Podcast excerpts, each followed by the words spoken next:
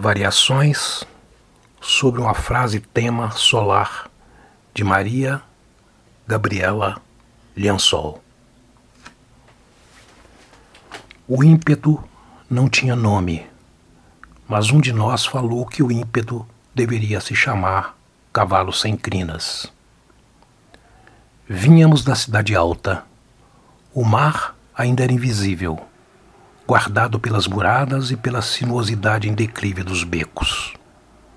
Descíamos, orquestrávamos a ânsia de algum deslumbramento ao chegarmos à praia. Todas as letras do alfabeto eram indigentes.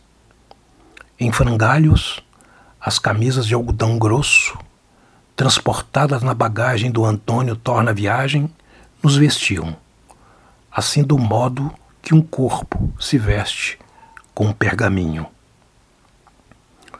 Os barcos amarravam à areia o seu instinto desumano de partida. Longe ainda estávamos, mas víamos o instinto desumano em garras de fera sobre os moluscos e as conchas.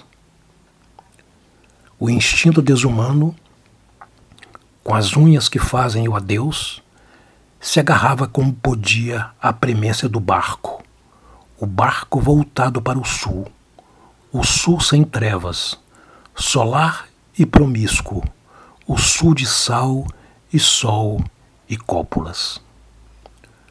Longe ainda estávamos, e nossos corpos, vestidos pelo algodão grosso, pediam o vinho incomensurável dos tonéis que anjos mendigos haviam guardado para a partida.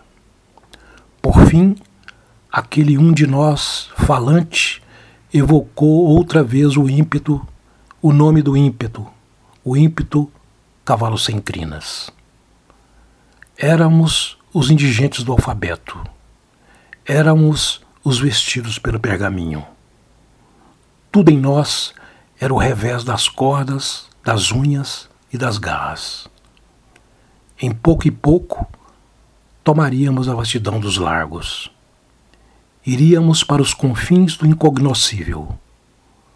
As letras mendigantes eram as velas dos barcos formadores de uma possível frota. E quando ganhamos o tecido verde longínquo do oceano, era manhã de sol, sol de mar, de luz e sal.